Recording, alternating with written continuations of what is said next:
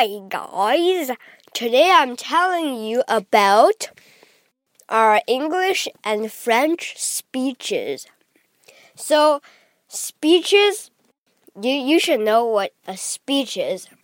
And in grade 5, I mean in grade 4, 5, 6, 7, 8, and up, we, you have to write speeches on different languages. English and French.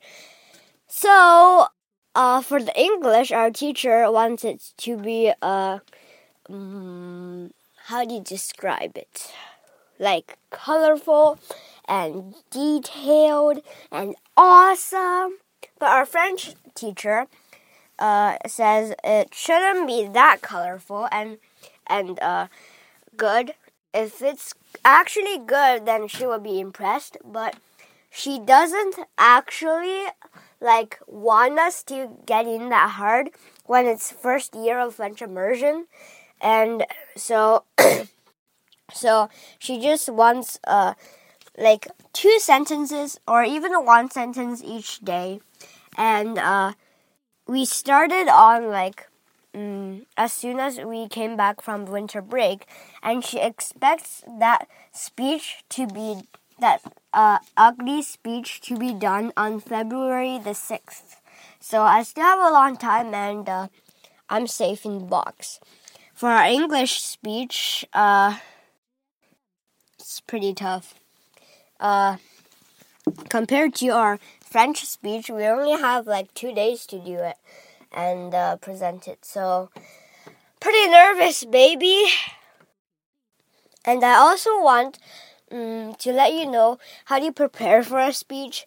And what's so nervous about it? And why it is why that it is not nervous enough to make your brain destruct? And uh, mm, so number one you have to have a graphic organizer. Well first you need a topic. You can't just say hey i like soccer and uh, um oh yesterday there was a crisis attack and you see there was another continent discovered and uh yesterday xxx chemistry lab exploded. You can't just like burst out of these information and have separate topics. First you need a topic that's for sure. And then you need a few days to complete your graphic organizer you need an attention getter.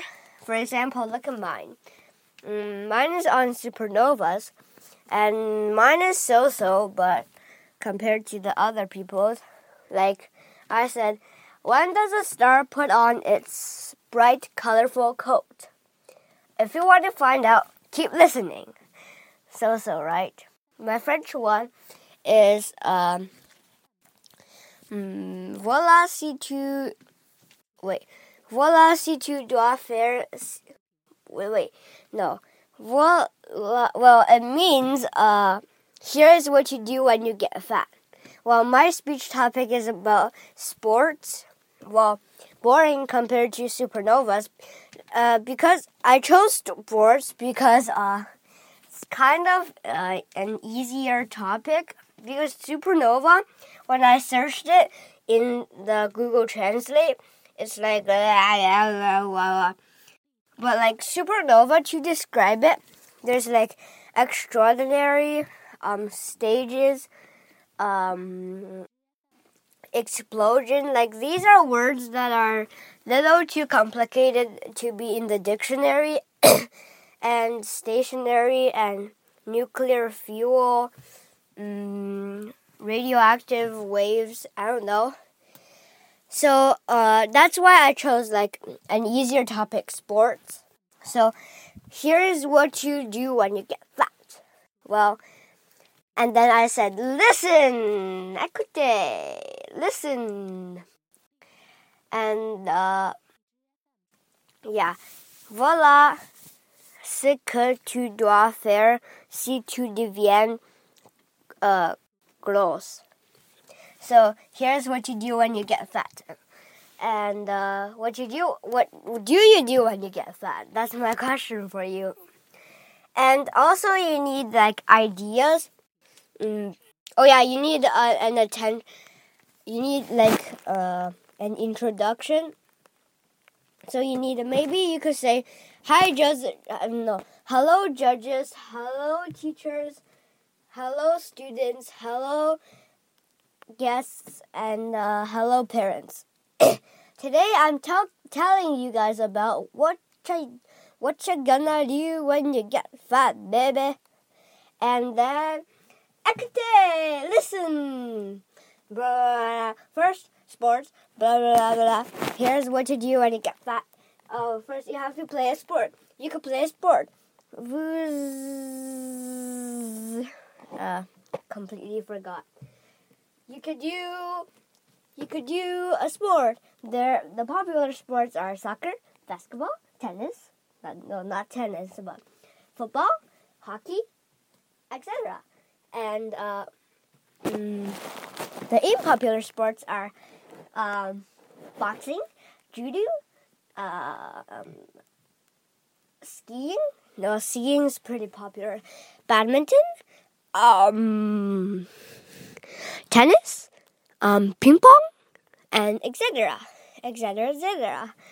And uh, yeah, that's pretty much all my speech and there is not a reason for you to get fat now, since you know how what you do when you get fat, boy.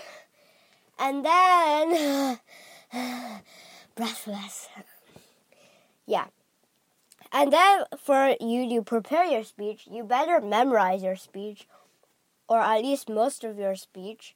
And uh, you might want to have it re- written like the parts that are that are a little bit hard for you to remember. Like write it on cue cards. You could just take it out of your jeans and oh, here's what you. Oh no, what's next? Oh, get it from your pocket. Oh, here's what you do when you get fat. Yeah. So this is how you do. This is how you prepare for a speech. So number one, plan. well, number one, speech topic. Number two, graphic organizer. Like uh, in the graphic organizer, A, um, attention getter. B, introduction. C, first idea, second idea, third idea, etc. Um, mm, D, closing statement. E, conclusion. And then three is practice your speech. Practice your speech. Have it written on cue cards. And good luck on your speech.